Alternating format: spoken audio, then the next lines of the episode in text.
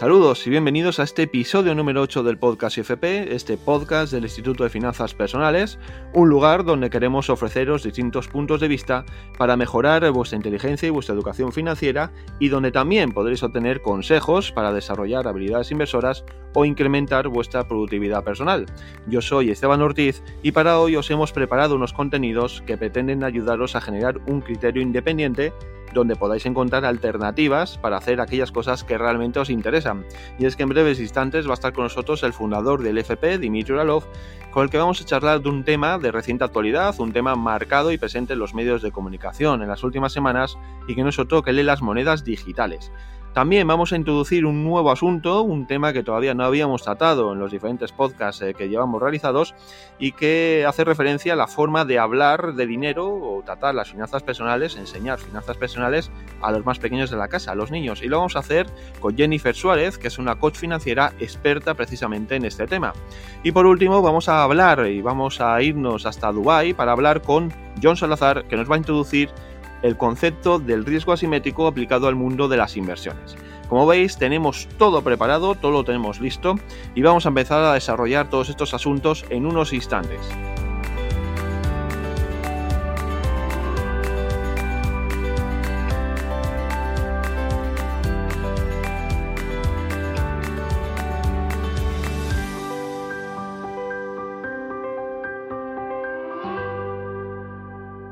Pues arrancamos ya con los contenidos de nuestro programa y lo vamos a hacer con el fundador del IFP, con Dimitri Uralov, que ya nos está escuchando. Hola, Dimitri. Hola, Esteban. Un placer estar un día más aquí.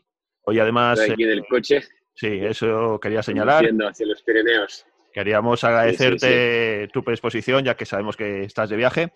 Y bueno, hoy queríamos eh, centrarnos un poco en temas de actualidad. Anteriormente habíamos tocado temas más relacionados, pues lo que son eh, pues, elementos básicos de la educación financiera.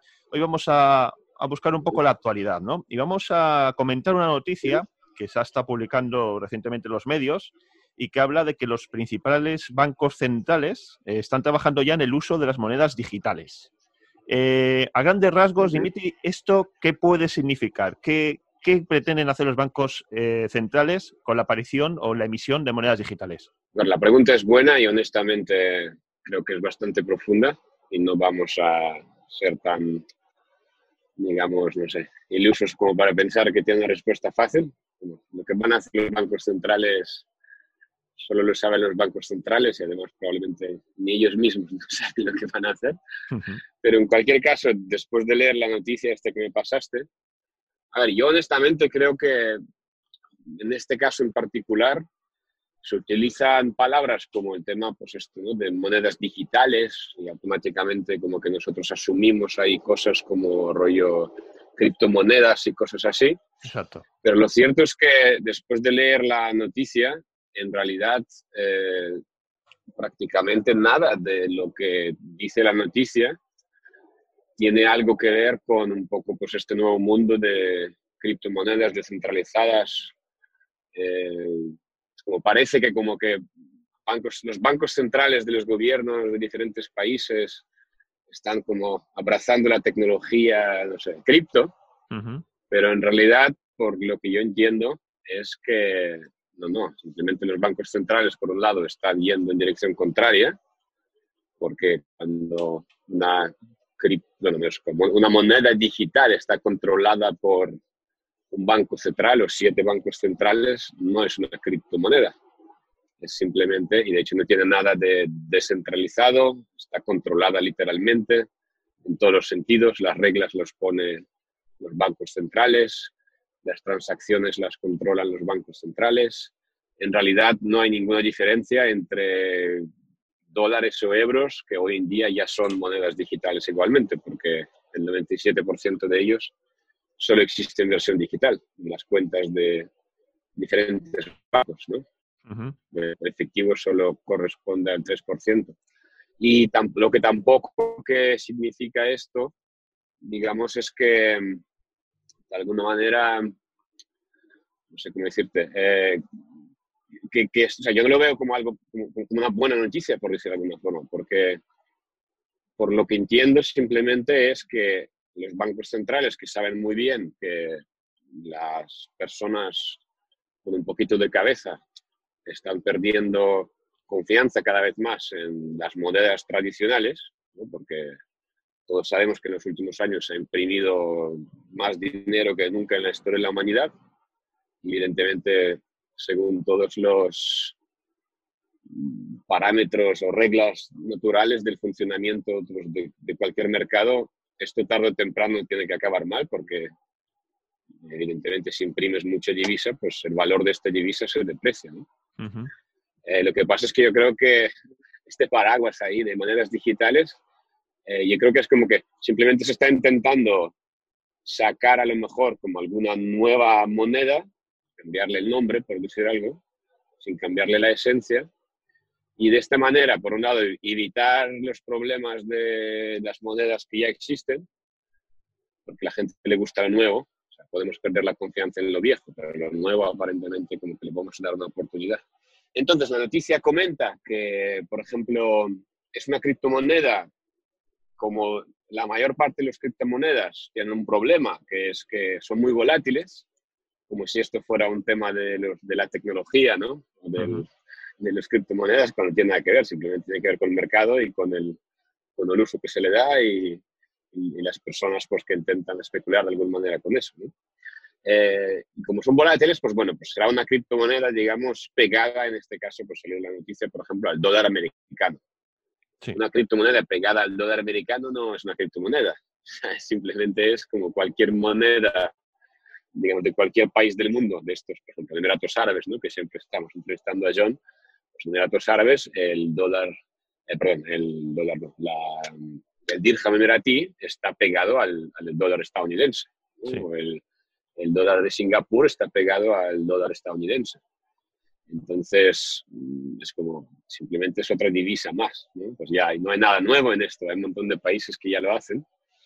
Por lo tanto, en resumen, repito, o sea, yo por lo que he leído, no me considero para nada, soy un aficionado de esto, sí, pero no un experto, pero digamos que veo que bajo un nombre que, parece algo como criptomoneda, en realidad se está escondiendo simplemente esto, ¿no? como bancos centrales que están, siguen ahí en la línea de crear esta ¿no? divisa mundial, lo cual pues evidentemente ayuda bastante a tener todavía más control sobre todo el mundo. Uh -huh. Lo vestimos pues con estas palabras bonitas de monedas digitales, ahora que todo el mundo está interesado en, temas de criptos, etcétera, y todo el mundo está buscando solución al gran problema que estos mismos bancos centrales están creando todos los días, imprimiendo cantidades ingentes de dinero.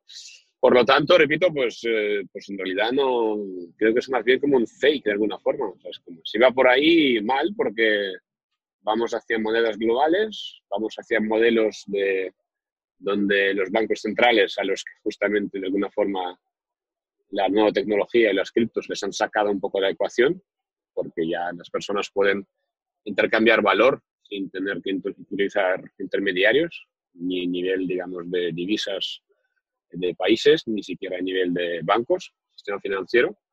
Y por lo tanto, pues es como están de alguna manera volviendo a, no sé, a hacerse con el monopolio de alguna forma, ¿no? Y pues, a lo mejor obligar a los demás a usar esta moneda, eh, vistiéndola un poco de que, no querías criptos, pues aquí tenéis una cripto, ¿no? Así que esto es un poco lo que te puedo decir.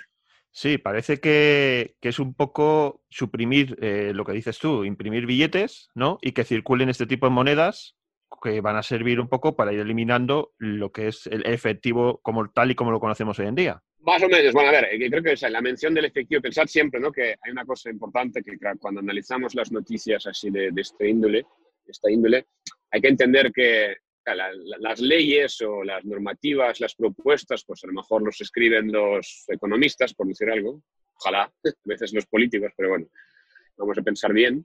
Eh, lo malo es que las, los artículos sobre lo que pasa después con estas propuestas de leyes las escribe, los escriben los periodistas. Uh -huh. Y los periodistas, desgraciadamente, pues no, no siempre, digamos, su, nivel de inteligencia financiera, educación financiera, tienen que ser suficientemente altos, ¿no? Cual, la interpretación del periodista sobre esto, pues a veces como que se mezcla todo un poco ahí. Sí. Y bueno, pero bien, pero puede ser que sí. Entonces, claro, el tema del efectivo, como qué tiene que ver el efectivo con, con criptomonedas o qué tiene que ver el efectivo con una nueva moneda digital que se saque de la chistera de siete bancos eh, centrales. Absolutamente nada Decían, no tienen nada que ver. La única cosa que creo que puede tener que ver es que les encantaría a los bancos centrales, en su constante guerra contra el efectivo, por una serie de razones ¿no? que ya comenté en varios vídeos en YouTube hace poco, eh, de alguna forma pues cargársela, coño, porque les permite tener control sobre la gente eh, y estar ahí como con esta silla en el medio eh, para que no puedas existir sin ellos. ¿no? Por lo tanto, es como intentar decir, mira, como el efectivo ya, ya se iba desapareciendo, ¿no? Y además, mira, el COVID eh, quizás es mejor no tocar nada, aunque después la propia ¿no? Organización Mundial de la Salud reconoce que no hay ningún tipo de contagio y a malas es como, oye, señores, usemos gel, por favor. Se acaba de estar aquí, por ejemplo, en un máster en Barcelona y los alumnos, ¿no? Cuando nos despedíamos, ¿qué hacemos? ¿Hacemos lo del codo o hacemos en la mano? ¿no? Es la mano, tenemos aquí en gel al lado, pues nos damos la mano y, tocamos, nos la limpiamos con gel y ya está. Pues es lo mismo, ¿no? Entonces, como que, bueno, pues como queremos seguir atacando el efectivo, venga, ¿qué cree la gente? O qué, como que vamos a confundir términos y vamos a meterles ahora, mira, el efectivo ahora pasa a ser esto, la cripto, ¿vale? Porque es lo mismo, es mejor, es más ágil, más rápida, mira, nos hemos puesto de acuerdo, tranquilo, que no tiene volatilidad, ¿sabes? Es como, y decir, a ver, señores, ¿qué habéis inventado? Ya teníamos euros, dólares, etcétera, en nuestras cuentas del banco y en el móvil, simplemente pues ahora lo sustituís por otra moneda, ¿vale? Y nada más, y repito, simplemente probablemente porque como nadie se fía ya del dólar, ni del euro, ni de todo lo demás, porque sabéis todo lo que imprimís, pues a ver si os dura el cuento un poquito más, ¿no? Con lo cual, para mí no tiene nada que ver con nada. Bueno, hay que señalar que esta noticia, que bueno, es una noticia que ha salido publicada en varios medios, eh, yo por ejemplo, la que estamos comentando es del diario Cinco Días, sí que señala que es un informe simplemente que en el que han colaborado varios bancos centrales, pues como el de Canadá, el de Inglaterra, el de Japón o el europeo, entre otros, ¿no? Entonces, claro, no pasa a ser un informe de una fase previa en la que están estudiando a ver qué podemos hacer de aquí en adelante. Vale, pero bueno, a ver, en primer lugar, como he dicho al principio, es un tema que requiere cierta, ¿no? Pues realmente, ¿no? Pues preparación, expertise, etcétera. Entonces, no, voy a pretender, ¿no? Como que sé todo de todo. Sí. Entiendo cómo funciona, pero voy a intentar como dar mi opinión pues, de lo más como razonable, informada posible. Eso es. ¿Cuál era la gracia de las criptomonedas? La gracia de las criptomonedas era que tú podías participar, podías pagar a otras personas eh, y lo podías hacer, digamos, eh, sin usar pues, las monedas, digamos, tradicionales. Esto era la gracia y esta es la gracia, ¿no? Es como y que es un sistema que realmente funciona sin, eh, como libre, ¿no? es como sin gobierno, sin bancos, etc.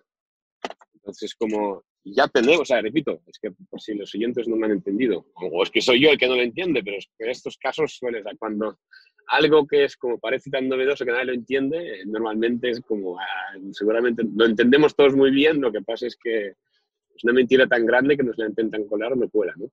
Pero repito, las, todas las de la inmensa mayoría, el 97% de la masa monetaria internacional está, o sea, existe en formato digital, no en formato, no existe, no, no, no son papeles, no son, ¿me explico? Es que hoy en día, claro, las divisas ya no están soportadas realmente por nada, ¿no? Es como la única diferencia, si quieres, no sé, me estoy pensando aquí en voz alta, pero no, o sea, una de las características de una divisa, ¿qué, hace con una divisa sea divisa y, y, una criptomoneda sea una criptomoneda, que no sea una divisa? Pues que la, una de las principales características de una divisa es que tú puedes pagar tus deudas al gobierno central ¿no? de tu país en esta divisa. Es un medio de pago aceptado por el, gobierno, sobre todo en las transacciones con, con ellos mismos. ¿no? Es decir, tú los, tus impuestos básicamente los tienes que pagar en la divisa del país. Entonces, si, eh, pues como no, mira, habían ciertas tecnologías que eran útiles, pero digamos que hacía falta la aprobación del gobierno para que la gente, pues, por ejemplo, pudiera pagar eh, sus impuestos en estas monedas. Bueno, ahí te compro, digamos, ¿no? Como el que el gobierno de China ha dado, ha puesto el sello para decirles, pues yo qué sé, yuan digital, ahora también pues puedo utilizar esta tecnología y además se acepta como medio de pago. Bueno, vale. Pero repito, eh, todos los yuanes, la mayor parte de los yuanes, 97 o más por ciento, ya son digitales de por sí, con lo cual es como, no necesitamos otra divisa de o sea, es como, es que es el teatro del absurdo o soy yo el que no me entero, ¿eh? que también podría ser perfectamente posible.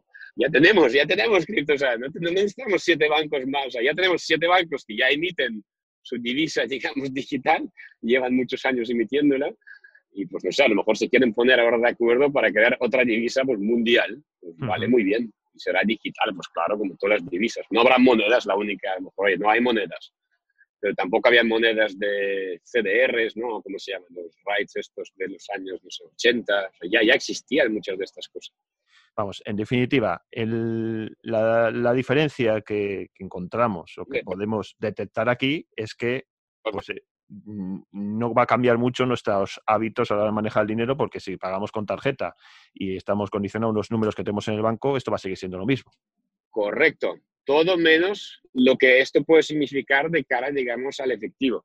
Si los gobiernos utilizan esto para, de alguna manera, decir que, oye, vale, bueno, como que ya teníamos efectivo, ya esto nos sirve, ¿no? ¿Verdad, chicos? Ya podemos cargárnoslo. Eh, así que vamos a, os ponemos aquí este efectivo digital, ¿vale? Toma, jugar, ¿vale? Entonces, entonces sí que es mala noticia, ¿vale?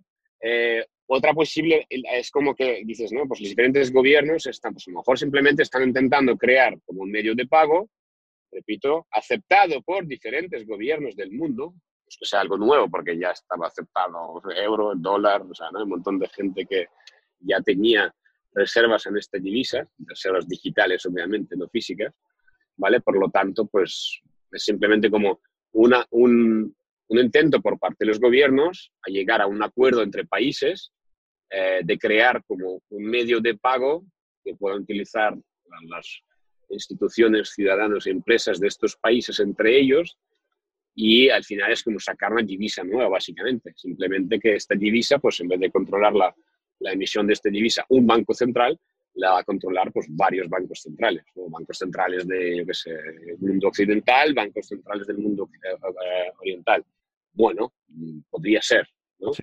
Pero repito, no hay ninguna diferencia entre esto y lo que ya tenemos. Y honestamente, eh, teniendo en cuenta el momento en el cual nos encontramos, yo creo que es como una maniobra de una cortina de humo pues para paliar un poco los gigantescos problemas que tienen cada uno de estos bancos centrales porque tienen unas divisas que están infladísimas ¿no? a nivel de masa monetaria, de, que no valen nada y que tarde o temprano todo esto se va a ir al carajo, ¿no? porque debería, por, por, sentido común y por lógica natural y por, por, por ley de gravedad. ¿no?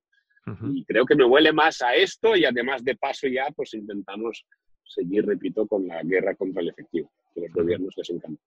El, la guerra, no el efectivo. Sí, pues eh, bueno, Dimitri, creo que la verdad que nos ha quedado bastante claro, bueno, nos ha dado una opinión que nos abre mucho, mm, nos abre los ojos sobre lo que mm, esta confusión que quizás se puede crearnos en los eh, usuarios con la, en la, gente que no somos tan eh, habituales, que no manejamos habitualmente todos estos términos, ¿no? ya hemos visto la diferencia criptomoneda eh, moneda digital y un poco pues eh, el, objetivo final que no es otro que mantenernos controlados que, es un poco lo, que, se busca. Esto lo puedes dar por seguro. El objetivo final siempre es sacarnos dinero y tenernos controlados. Es como esto es la, el que manejan las reglas del juego, pues son los que se pueden aprovechar de poder crear, eh, bueno, en fin, no voy a decir dinero porque no es ni dinero ya, pero en fin, ¿no? es jugar con ventaja, evidentemente, y evidentemente, pues hoy, en un mundo como el de hoy,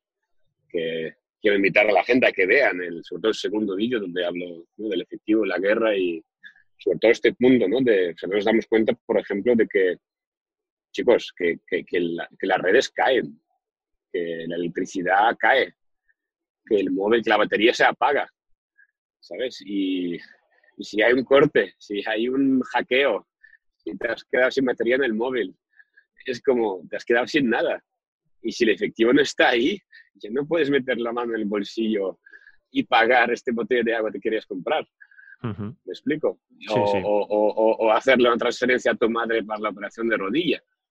Porque ahora sí es como una de las cosas buenísimas del efectivo, que es como que siempre lo intentan ensuciar, e, es, esta, que es, e, entonces el efectivo era un, es, y bueno, era como, es, es la primera forma, la primera manera, digamos, pre-tecnológica, por decirlo de alguna manera, de que da la posibilidad a las personas de intercambiar valor sin intermediarios, si lo pensamos bien. Tú no necesitas a un banco, no necesitas a un gobierno para poder pagarle 20 euros a tu amigo por el masaje que acabo de dar. Es una tontería, ¿vale? No necesitamos a nadie para eso. Y de lo que nos da cuenta las personas es que es una de las cosas también que hacen que el gobierno nos proteja contra fallos del sistema. Ya no estoy hablando de control solo, que es absolutamente acojonante, evidentemente, con todo el tema digital, ¿vale? Y que, y que evidentemente no tienes en caso efectivos, no tienes, o tienes, bueno, tienes en realidad, pero bueno, puedes esconderte, digamos, en caso de criptos, etcétera. Eh, el efectivo, lo, el poder que tiene es este. De hecho, probablemente es, la, una de las razones principales por las que lo quiero encargar.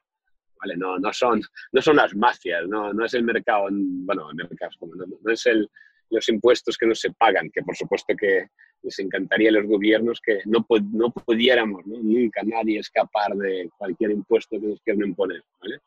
Pero, sobre otras cosas, es un sistema que es muy robusto porque no necesitamos intermediarios y no se falla, ¿no? el efectivo no se le acaba la batería. Y aunque no tengas cobertura, como ahora, por ejemplo, ¿no? estoy conduciendo, estamos aquí buscando cobertura, pues si tuviéramos efectivo y pudiéramos comunicarnos por efectivo, no, no habría ningún problema. ¿Vale? Con lo cual, que la gente no se olvide tampoco de esto, porque es un aspecto que a veces se nos olvida y es tremendamente importante. Pues eh, Dimitri, eh, nos ha quedado creo que muy clara toda esta idea que, que, ha surgido de una noticia publicada en los medios. Eh, creo que, ya te digo, como he dicho antes, eh, tenemos una idea mucho más avanzada de lo que tenemos al principio de, esta conversación. Me, despedirte ya, darte las gracias por estar un día más con nosotros y nada, simplemente nos vemos en el, nos escuchamos en el siguiente podcast. Un placer, tremendo, siempre estar aquí y bueno, me pensaré decir que muchas gracias por hacer esto realidad porque sin duda está aportando mucho valor a mucha gente y es genial que gracias a tu trabajo pues mira, demos voz ¿no? a tantas voces diferentes y podamos compartir con la gente tanta información sin duda relevante. Ese es el objetivo que pretendemos. Muchas gracias y lo dicho, un saludo. Un abrazo, chao.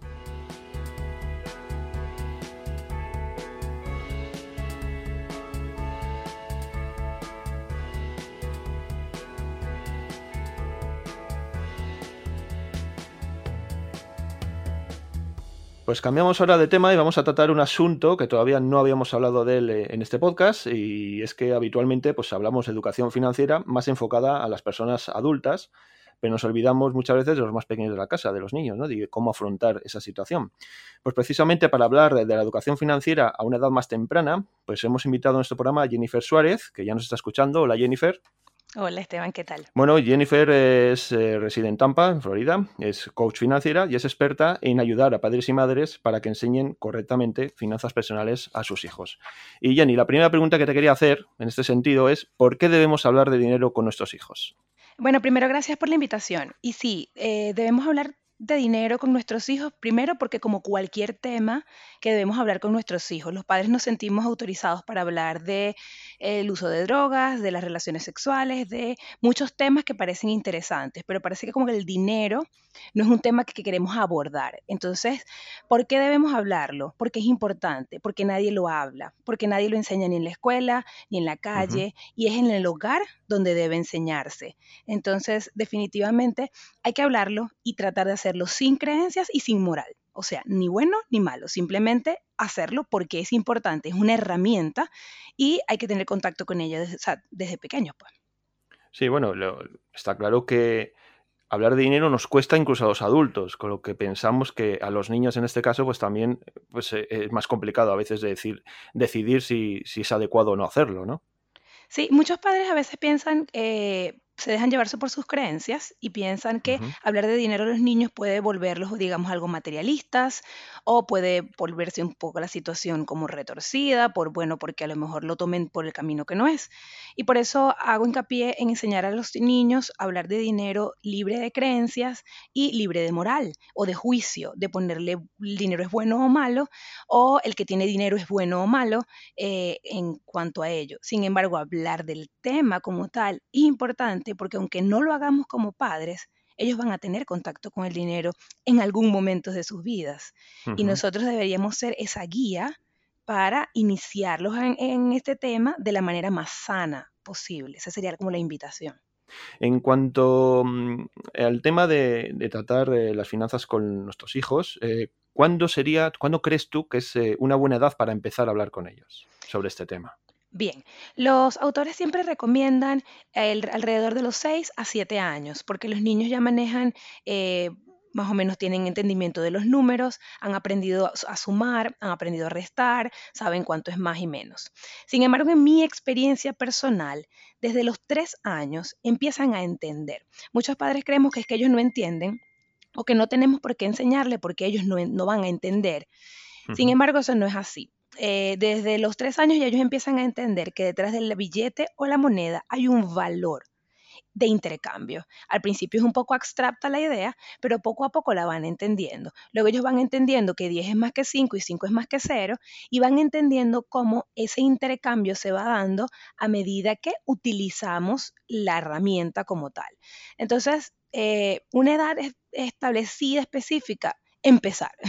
Si, tienen un niño, de, un adolescente de 12, de 10, puedes empezar a hablar de dinero con naturalidad en el hogar. Si tienes un niño de un año, bueno, posiblemente pudieses esperar un poco hasta que tenga 3. Ideal, si 6, 7 años que están cursando normalmente su primer grado, ya es buen momento para empezarlos a iniciar en este tema. Sí, está claro que cuanto antes empecemos mejor, porque precisamente antes hablábamos que los adultos muchas veces eh, nos quejamos de que nadie nos ha enseñado a manejar el dinero, pues eh, evidentemente cuanto primero empecemos, pues mucho mejor, ¿no? En este caso. Sí, verle con naturalidad. Definitivamente nadie va por las calles o en un compromiso social diciendo cuánto gana, cuánto gasta, cuánta deuda tiene, porque es, es un tema tabú, es un tema bastante personal. Sin embargo, si a los niños se lo enfocamos desde temprana edad con naturalidad, eh, todos, tienen, con, todos tenemos contacto con el dinero. Y esto no se trata de tener mucho o tener poco. Muchos padres no se sienten autorizados para hablarle de sus hijos sobre dinero porque creen que tienen que tener dinero para hacerlo. Eh, todos tenemos contacto con el dinero de alguna manera u otra. Así que es libre de juicio, sé mucho o poco, o de bueno o malo, no tiene nada que ver con ello. Es simplemente hablarle claramente de la herramienta desde una temprana edad. Sí, bueno, vamos a ir entrando ya en materia. Ya, bueno, nos has propuesto que contantes es mejor, hablar de dinero, que no tengamos miedo a hablar de nuestros, con nuestros eh, hijos, con, los niños de, dinero. Ahora vamos ya a entrar en materia, ¿no? ¿Cómo podemos enseñar a un niño, eh, tú hablabas de niños ya desde los tres años, incluso podemos empezar, ¿cómo enseñamos, qué pasos tendríamos que seguir para que, un, que el niño empiece a tomar conciencia, enseñarle a manejar el dinero, enseñarle educación financiera de verdad? ¿Qué, qué recomendaciones nos darías? Hay muchísimo que podemos hacer, pero de manera resumida podría decir algo así como tres pasos grandes, tres, tres grandes tips que pudiésemos hacer y que son, eh, uno va a depender del otro. Lo primero es enseñarle a nuestros niños sobre el dinero, es el hecho de ganar dinero. Porque parece que nacemos y ya queremos ir a gastar no entendemos de dónde viene realmente el dinero. Entonces, lo primero que siempre recomiendo que enseñemos a los niños es la mente de producir antes de la mente de consumir. Esa mente de producir es enseñar cómo ganar dinero. Y ganar dinero no será más que entregar valor a otro. Eso podemos hablar más de cómo podemos hacer que nuestros niños entreguen valor a otro y lo sepan reconocer, pero digamos que ese sería el primer paso, un sistema en el que ellos sepan crear el dinero, es decir, ganarlo. Luego tendríamos un segundo paso, que sería el sistema de, ok, una vez que lo sé ganar, cómo gestionarlo, cómo manejarlo, qué hacer con él, cómo separarlo. Una vez que esté en mis manos, qué hacer y cómo ah, eh, gestionarlo de la mejor manera posible para que este dinero me dé la satisfacción que yo busco. Eso sería como el segundo gran paso, así a grandes rasgos, y hay muchísima información pero bueno, en, general ese sería como el segundo paso. Y el tercer paso, ya digamos cuando están un poco más adolescentes, más maduros en este tema, em, enseñarles ya un sistema que les permita pues lograr la acumulación como tal del dinero y que este dinero vaya a multiplicarse y a, dirigido a, satisfacer lo que realmente ellos quieran en su vida, su pasión, su talento, eh, como tal. Digamos que serían como los tres pasos a grandes rasgos, digamos, crearlo, manejarlo y luego saber que se quede contigo, saber esa acumulación. Sí, eh, hablabas del segundo paso como el ahorro, ¿no? Eh, ¿qué es a la hora de ahorrar eh, un niño? ¿Cómo le podemos enseñar? O sea, le podemos enseñar a ahorrarlo directamente, ¿no? A retenerlo, pero ¿cómo distribuiríamos ese ahorro? ¿Te recomiendas una distribución que sea mejor que otra? Ok. En el segundo paso hay contempladas muchas cosas. Estaría el ahorro, el gasto, dar a la caridad. Hay, eh, muchos eh, pasos dentro de ese incluso segundo paso. El ahorro como tal es algo que preocupa a adultos y a niños. O sea, todos quieren ahorrar, todos quieren tener ahorro o saber cómo hacerlo. Y ahorrar va acompañado de muchas cosas que podemos hacer por nuestros niños. Y si no, también se puede aprender de adultos, pero claro, siempre es más fácil desde temprana edad. ¿Qué podemos hacer para enseñarle a un niño a ahorrar? Lo primero siempre, siempre que como padres, cuando queremos enseñarle algo a nuestros hijos, es ser el ejemplo. Ser ejemplo, es decir, que ellos nos vean a nosotros apartar una cantidad de dinero. Em, lo otro es también cosechar como algunos valores o algunas cosas que nos van a dar la ayuda o la, digamos, la preparación para obtener el ahorro, como es el autocontrol, la paciencia, ese, lo mismo que se necesita para que un niño no se coma tres chocolates y solamente se coma uno, es lo mismo que se necesita para que un adulto no, no caiga en deuda y ahorre por tres meses, o sea, o por una cantidad de tiempo. Es la misma habilidad. Entonces, eso puede hacerse desde pequeño, ese autocontrol, esa paciencia. Hay muchas cosas adicionales eh, que se pueden hacer para que los niños empiecen a ahorrar, como por ejemplo establecerles una meta, un objetivo, una motivación profunda, que ellos se conecten con esa meta y les permita eh, identificar que ese dinero que se acumula se convierte en algo que ellos les motiva como tal, tener metas familiares también este, pudiera ser otra, otra forma de ahorrar. Otra de las formas de ahorrar muy puntual es hacerlo de manera automática, eh, lo que llaman el preahorro. Es decir, que de cualquier dinero que ellos ganen, bien sea por su paga o porque les dan un regalo, de cualquier otra forma, ellos automáticamente separen de allí un porcentaje. Y esa era parte de tu pregunta. Elegir unos porcentajes que es la regla máxima de las finanzas personales, que es separar el dinero. Todo el dinero que pasa por las manos del niño y adulto debe ser separado. No todo puede ser para ahorrar, ni para gastar, ni para dar. Por tanto, elegir unos porcentajes y ser fiel a ellos, por ejemplo, 20% para ahorrar o 30% para ahorrar, el remanente para gastar y un porcentaje pequeño para dar, sería como lo ideal sería el, escenario ideal. Y esos son hábitos que a su vez se inculcan también desde pequeños, que van de alguna manera a crear todo lo necesario para que el ahorro sea parte natural. Lo otro también es enseñarle el momento de ahorro a los niños. El momento de ahorrar no es después de gastar. El momento de ahorrar no es lo que queda. El momento de ahorrar es cuando el dinero se recibe. Entonces, claro, hay muchas como dije al principio, mucho material, muchas técnicas, muchas formas, pero eso son como a grandes rasgos algunas cosas que se pueden hacer para enseñarle a los niños a ahorrar. Sí, desde luego estamos viendo que este tema tiene mucho recorrido y podemos tratar alguno de estos aspectos en otros podcasts. Continuando un poco con esta exposición que nos estás haciendo, hasta ahora hemos visto la forma de retener el dinero y cómo podemos enseñar a un niño a, a manejarlo. Y ahora quería ir un poco más allá y te quería preguntar sobre lo que podemos hacer para que el niño comience a ganar dinero y que luego lo gestione. En este caso, ¿qué propuestas crees tú que son las más acertadas, ¿no? Eh, me refiero un poco a si es mejor dar recompensas, pagas semanales, eh, no sé. Sí, cada hogar puede buscar su, digamos, su solución y lo adapta a, la realidad de cada hogar. Ahí tengo varias recomendaciones. Cada hogar tiene unos activos propios del hogar que a lo mejor no lo han notado. Por ejemplo, si la familia tiene un negocio familiar, si mamá o papá tienen algún oficio, son carpinteros, son, eh, entregan paquetes, hacen cualquier oficio, eso es un activo que tiene el hogar y que puede utilizarlo para enseñar a su hijo otro oficio, algún talento o alguna actividad de valor. Muchas personas como que no lo toman en cuenta porque creen que nada más como que son los millonarios los que, los que tienen algo que enseñar. Y eso no tiene nada que ver. Todos tenemos algo que enseñarle a nuestros hijos que sea algún talento o algún valor. Segundo, podemos establecerles actividades a nuestros hijos les dar la paga por ello, siempre y cuando sean actividades o tareas de valor común. Por ejemplo, no podemos pagar a nuestros hijos por actividades relacionadas con la escuela, por pasar un examen o por actividades relacionadas con los valores, como por ejemplo decir la verdad, ser honestos. Yo no le puedo pagar a mis hijos por eso. No le puedo pagar a mis hijos por cosas de higiene, porque se bañen, porque se cepillen los dientes. No. Tienen que ser actividades que de verdad generen valor al otro. Para poner un ejemplo genérico, siempre menciono la, mi, propia niñez y a mí me pagaban cuando tenía como 11, 12 años, hace 20 años atrás, por transcribir documentos. Yo era muy rápida transcribiendo documentos y todas las amigas de la universidad de mi mamá, yo les transcribía los documentos y me pagaban por ello. Era como una especie de, mini negocio, pues. A mi hermano, con 11 años, él se encargaba de eh, rodar el antivirus en los ordenadores, eh, programar, este, bajar todos los programas a, las computadoras. Él le gustaba eso desde pequeño, mantener las redes bueno, desde 11, 12, 13, todo ese tiempo, y eso es una actividad que le pagaban por ello. Eh, y así hay muchas actividades. Mi hijo de 3 años actualmente yo le pago, o sea, una actividad de las cuales le pagamos es porque él con una aspiradora pequeña aspira todas las alfombras de la escalera, que es la única, eh, la única área común con alfombra.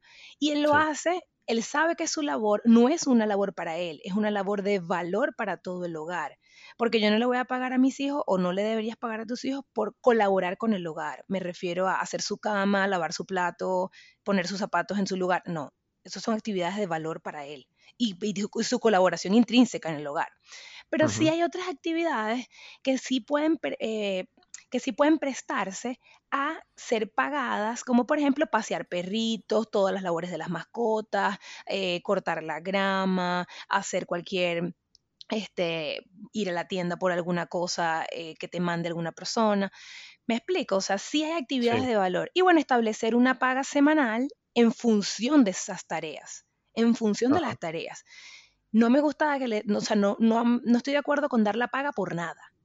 Muchas personas quieren dar la paga para que ellos tengan contacto con la herramienta, con el dinero y sepan manejarse, pero detrás de allí no hay nada.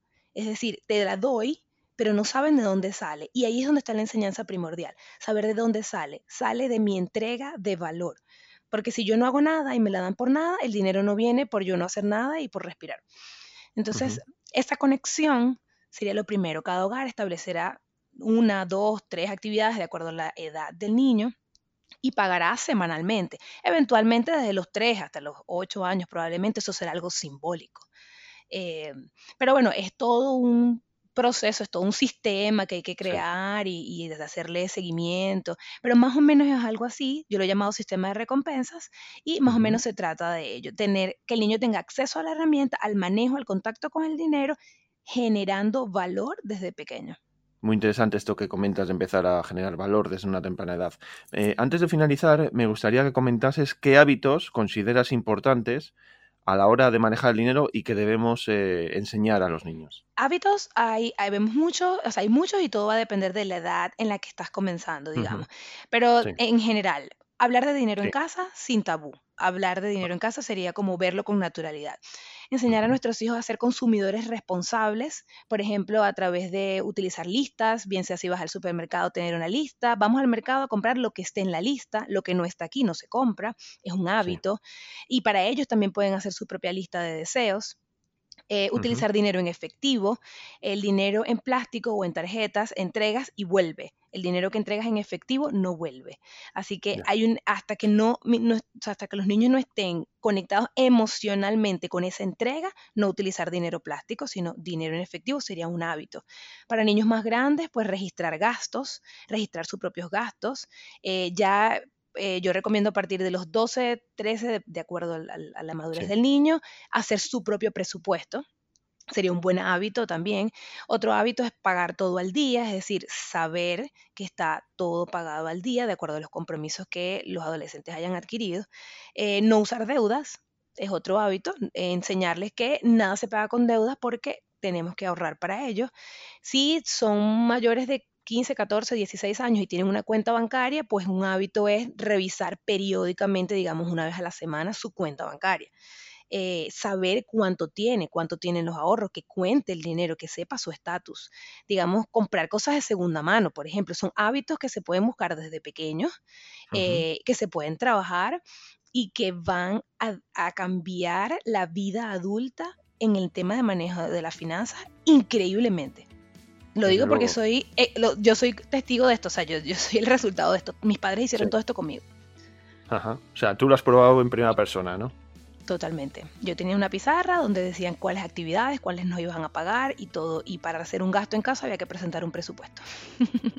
Pues ahí quedan todos estos consejos que nos has dejado, Jenny. Estoy seguro que nuestros oyentes eh, los van a tener en cuenta a la hora de aplicarlos con los más pequeños de la casa. Importante recalcar la idea de que desde muy pequeños ya podemos hablar con los niños de lo que es el dinero para que luego cuando sean mayores pues no tengan los problemas que habitualmente tenemos los adultos con nuestras finanzas personales. Antes de despedirte, Jenny, vamos a recordar a nuestros oyentes que pueden obtener más información, incluso la pueden ampliar eh, a través de tus redes sociales. Sí, arroba Finanzas para nuestros hijos en Instagram y Finanzas para nuestros hijos en YouTube y también en la página web. Os recomendamos que sigáis a Jennifer en, estas redes sociales porque aporta mucha información y mucho contenido relacionado con estos temas que hemos estado viendo hoy.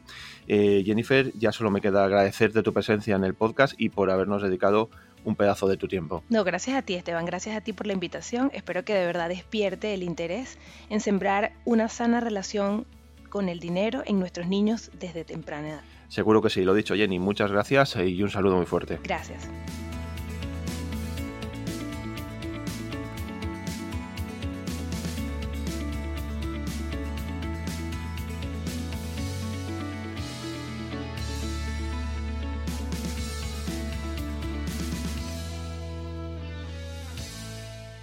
Pues ya estamos con John Salazar. Hola John. Hola Esteban, muy buenas. Hoy queremos retomar contigo el mundo de las inversiones. Eh, nos salimos un poco del guion que teníamos previsto, pero eh, querías hacer hincapié en un eh, concepto que consideras que es muy importante dentro de la mentalidad de un inversor. ¿Cuál sería ese concepto? Eso es, vamos a hablar de riesgo asimétrico y nos salimos del guion completamente. Hoy vamos a hablar de tomar el pulso al mercado, de esas tendencias, esas oportunidades en el mundo post-coronavirus, a octubre 2020. Hicimos un webinario de esto en el ICP hace una semana, 10 días. Y quiero salirme del guion y hablar de este concepto, porque durante esta semana, de distintos clientes, tanto viniendo de distintos clientes que están en España, en distintos países de Europa, en Latinoamérica, en Argentina, he visto una tónica común y es que muchas de las personas se están congelando, se están paralizando, están parando proyectos que tenían en marcha por el miedo que tienen y tienen miedo porque vienen los riesgos que pueden asumir a la hora de seguir adelante con esos proyectos. Y en muchos casos es por cómo están estructurando esas transacciones o esa forma de abordar los proyectos, por esas estrategias. Y es en muchos casos porque no están utilizando este concepto a la hora de hacer inversiones, a la hora de hacer negocios. Entonces, ¿qué riesgo asimétrico? Y de nuevo, es muy importante para mí hoy compartir esto porque mucha gente está parada, tiene miedo y ahora existen grandes oportunidades en distintos mercados, en distintas industrias. Hay un gran caos, del caos viene el orden, de ese caos está la oportunidad. Siempre que busquemos hacer esas operaciones, esas transacciones, pues, eh, buscando este riesgo asimétrico. Entonces, ¿qué riesgo asimétrico? Es una situación donde la potencial ganancia asociada a la decisión que tomas no es igual a la potencial pérdida. Y quiero compartir a continuación algunos ejemplos reales de operaciones que tanto algunos compañeros han realizado ahora en el mundo post-coronavirus, como personales propias también, donde estamos buscando este riesgo asimétrico a la hora de estructurar operaciones, a la hora de estructurar contratos, negocios. Vamos a comenzar con un ejemplo ajeno al mundo de las inversiones pues para testar las aguas, para ir calentando. Un buen ejemplo es, por ejemplo, cuando vas a hacer un viaje en avión. Cuando tú vas a hacer un viaje en avión, y vas al aeropuerto, si tú llegas con mucha antelación, pues te va a tocar esperar en, el aeropuerto, vas a tener que emplear ese tiempo estar ahí, vas a llegar a donde quieres ir sin prisa, pero vas a utilizar todo ese tiempo. Sin embargo, si apuras demasiado y llegas a última hora, corres el riesgo de perder el vuelo y eso tiene un coste más alto, no solo por el precio del billete, sino por todo lo que luego puede derivarte, por todo el tiempo mayor que acabas perdiendo. En este caso hablamos de ese tiempo. Entonces, aunque ganes unos minutos más fuera del aeropuerto, eh, pierdes el avión. Este es un ejemplo, por ejemplo, de, riesgo asimétrico. Vamos a empezar a llevarnos esto a operaciones más, más reales. Empezamos con esto de nuevo para ir calentando. Un ejemplo de operación de pequeños negocios, lo que nosotros llamamos pequeños negocios. Esto es un cliente nuestro que está intermediando con test rápidos del coronavirus. Y lo que está buscando hacer en lugar de comprar un montón de test de este tipo y luego tener que buscar a quién venderlos, lo que está buscando hacer es vender antes de comprar, es decir, tener ya cerrada la venta, tener ya cerrado el encargo, incluso haber recibido ese capital antes de comprar esos test del coronavirus. Entonces, ¿qué sería una situación donde asumes un riesgo total? Pues compras un stock enorme de test y luego pues te toca buscarte la vida para venderlo. Y ahí pones, todo ese capital en riesgo. Puede que no encuentres a los compradores, puede que te cambie la regulación y ya no puedas, no puedas venderlos. Es decir, estás asumiendo un mayor riesgo que si ya has vendido esos test antes de haberlos comprado. Por supuesto, aquí puede haber otros riesgos. Esta persona puede tener luego problemas para cubrir la demanda que le han pedido, puede sufrir retrasos con los envíos y no depende tanto de él porque todavía ha hecho la compra. La calidad de lo que le llegue o el tipo de producto pueden variarle también, pero de nuevo, no está comprometiendo ese capital y además de antemano y además siempre puedes, siempre puedes también eh, buscar eh, cubrirte esos riesgos, por ejemplo, haciendo un contrato de antemano con esa empresa y limitando tu responsabilidad. Y este tipo de situaciones que hablábamos, de, que la calidad no sea la adecuada, de que haya retrasos en stock, pues tu responsabilidad esté limitada en sentido. O sea, aquí tenemos otro ejemplo de cómo a la hora de, hacer pequeños negocios, pues puedes buscar ese riesgo asimétrico. Vamos con un par de ejemplos más también. Otro, otro típico es para las personas que invierten en mercados, las personas que invierten en bolsa, por ejemplo, siguiendo una estrategia tendencial pues si estás operando profesionalmente, si tienes un sistema de inversión, pues normalmente tienes un riesgo de gestión de cartera, tienes un riesgo de gestión por operación, es decir, de, todo el capital que tienes para operar, pues cuánto estás eh, buscando, cuando estás arriesgando por operación, cuánto arriesgas eh, por riesgo global de tu cartera. Entonces, cuando haces una operación de compra buscando este riesgo asimétrico, lo que haces es, es que sitúas un stop loss, de manera que si el precio cae a, determinado nivel, pues eh, la acción se vende, te has equivocado, bueno, estás simplemente asumiendo ese porcentaje de riesgo por operación. Es decir, no, no comprometes todo el capital, solo ese, ese porcentaje acorde a tu sistema. Si el precio, por otro lado, si tú haces una operación de compra acorde a tu sistema de inversión y el precio de la acción se va para arriba, dejas correr beneficios y cuando se cumplen determinados parámetros, en función de la estrategia que tú tengas, de tu propio sistema, de nuevo, resitúas ese stop loss y liberas riesgo. Entonces, estás buscando liberar, estás buscando limitar las pérdidas por debajo, es decir, estás buscando que en todo momento, en el peor de los casos, tú sepas cuánto capital puedes perder a la hora de hacer esa operación o todas las operaciones que tengas en tu cartera, porque lo tienes muy controlado. Por arriba no, por arriba estás dejando correr los beneficios y vas liberando riesgo. Si el mercado te dice que lo has hecho bien, pues vas liberando riesgo y vas resituando esos stop Es otro ejemplo pues, para las personas que, operan más en bolsa y como ves, lo que estamos buscando hacer es eh, estructurar situaciones donde la potencial ganancia asociada a tus decisiones de inversión pues no sean iguales a la, potencial pérdida que puedas tener. Dejas correr beneficios, limitas las pérdidas por debajo.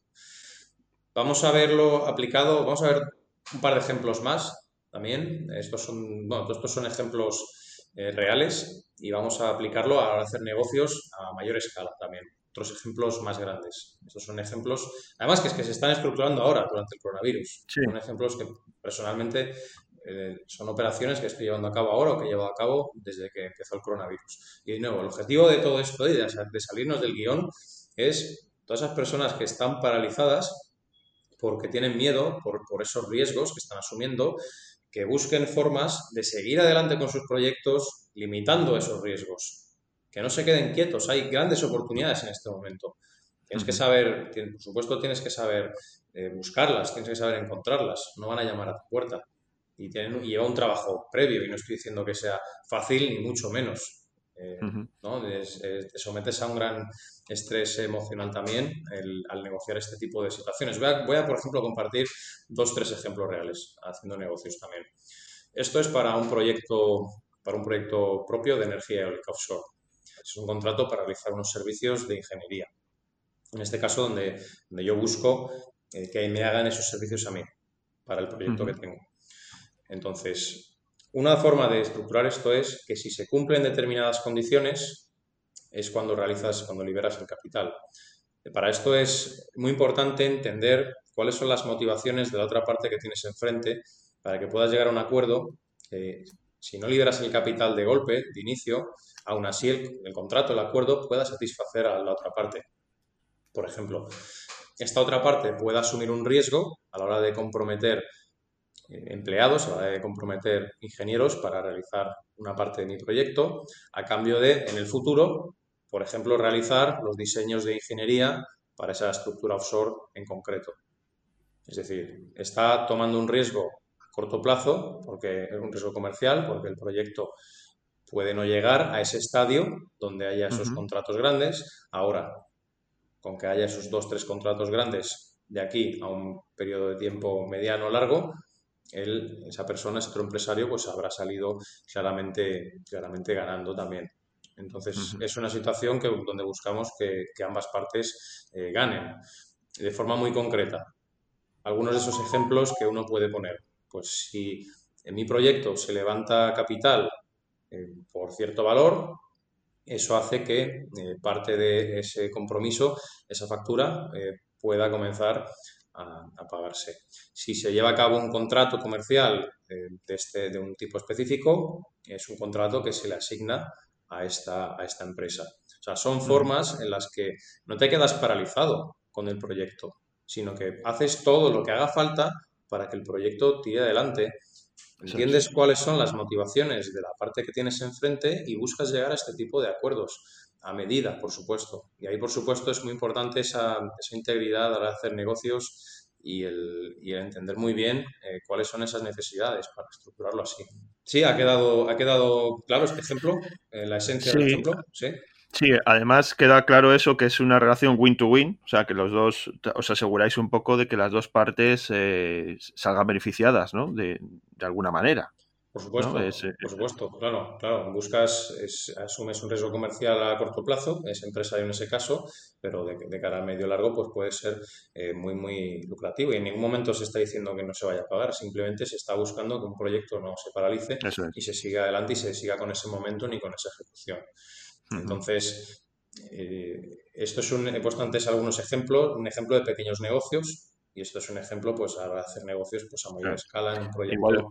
Igual, que el ejemplo que ponías del avión, que es un poco más cotidiano, que nos puede pasar, ¿no? Lo de perder el avión y asumir el coste porque llevas justo. Bueno, pues un poco ahora ya nos hemos ido a gran escala, a una escala mucho mayor y en la que, claro, el nivel de negocio es también muy grande. O sea, no tiene nada que ver con perder un simple avión, evidentemente. O sea, es una filosofía que mm.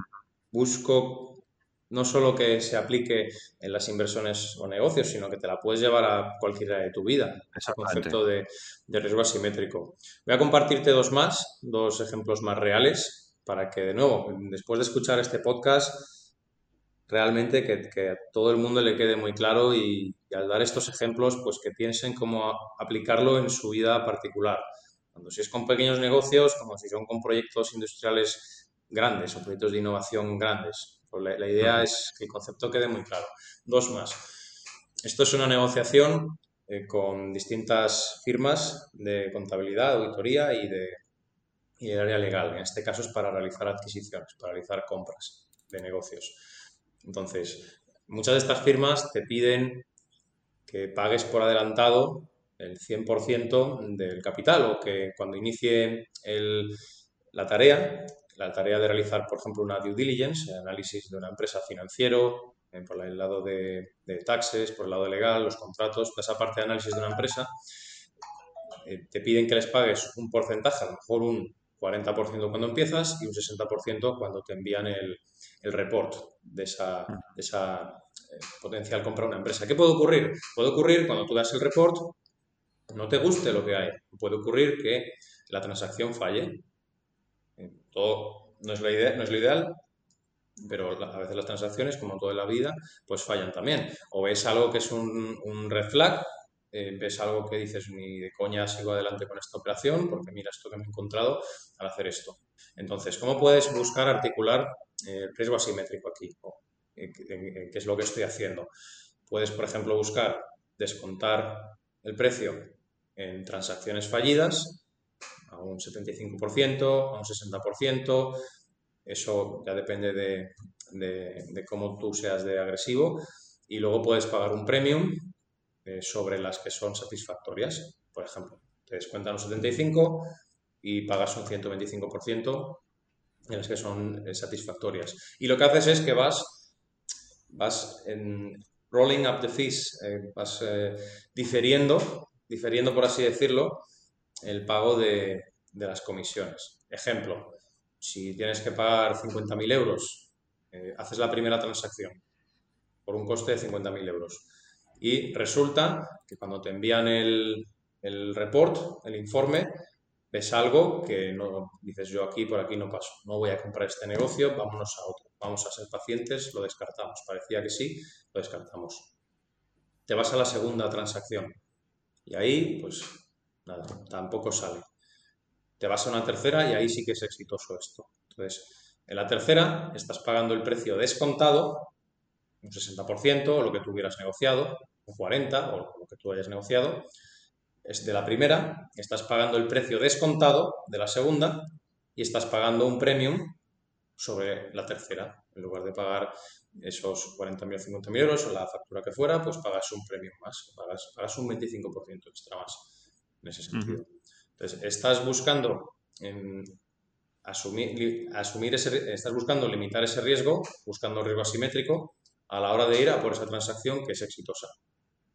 En este caso es para negociar un contrato con una firma. Sí, al final lo que pretendes es cubrirte un poco las espaldas, ¿no? Eh, de cara a, aumentar los beneficios que tú tienes previstos, ¿no? O que te salga bien la operación, pero por si me sale mal, tengo previsto eh, asumir unas pérdidas, ¿no?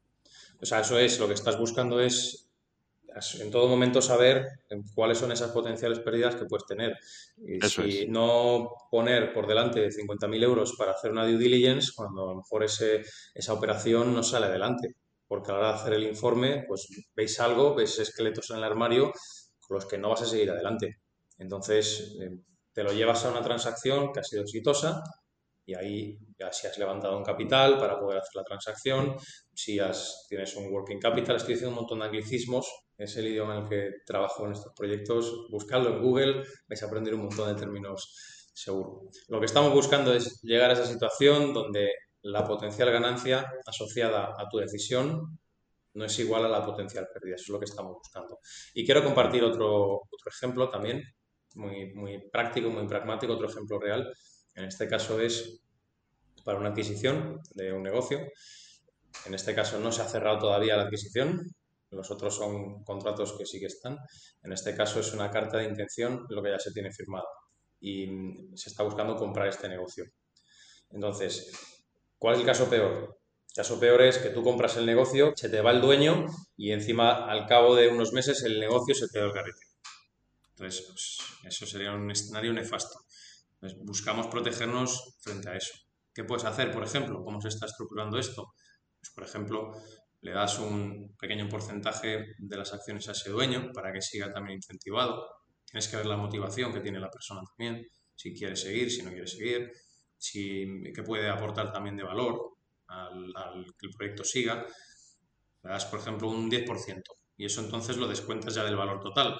Puedes buscar limitar una, una parte del capital que se le entrega a esa persona y la otra parte lo que puedes hacer es conectarla a rendimientos futuros, lo que se llaman earnouts, es decir, haces, miras el forecasting, miras la predicción del negocio a nivel de ingresos, beneficios, cómo va a rendir durante el próximo 12, 18 meses, dos años, miras eso hacia el futuro y buscas conectar esos pagos a los rendimientos futuros. Ejemplo, un 40% lo entregas de golpe, adelantado, y un 60% los estás pagando solo sujetos a rendimientos futuros.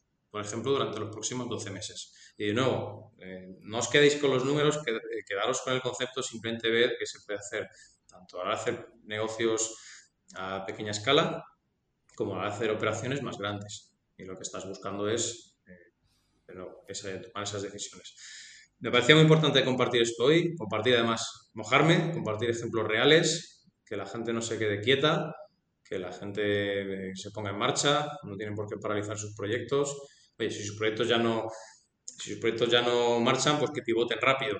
Eso también es una, es una realidad. Si el caballo está muerto, deja de darle patadas, moveros rápido. Pero si el caballo no está muerto y estáis paralizados por, por toda esa situación alrededor, que os, está, os estáis dejando influenciar por ello, pues bueno, pues aquí quería, quería venir hoy compartir ejemplos reales y decir pues que, se puede seguir trabajando y se pueden seguir sacando adelante proyectos a pesar de, de, toda esta situación. Y es más, hay grandes oportunidades y está un poco donde pongas tú el foco, si la pones en la crisis o la pones en la oportunidad. Así que por eso pues eh, quería salirme hoy del guion y pues eh, las personas que, que estuvieron, eh, bueno, ya hablaremos de, de, tomarle el pulso al mercado si hay interés, en cualquier caso está la grabación en la grabación para los en el campus. En el campus del FP, eso es, ahí está. Pues yo creo que ha sido una aportación realmente muy valiosa que muchos de nuestros oyentes van a, van a, tomar buena nota de ella y van la, van a aplicar seguro. Eh, muchas gracias por estar con nosotros una semana más con, en este podcast. Igualmente, Esteban, un placer estar aquí con vosotros. Y como siempre, pues eh, nos convocamos en el, en el siguiente programa. Muy bien, un abrazo, señor. Hasta luego.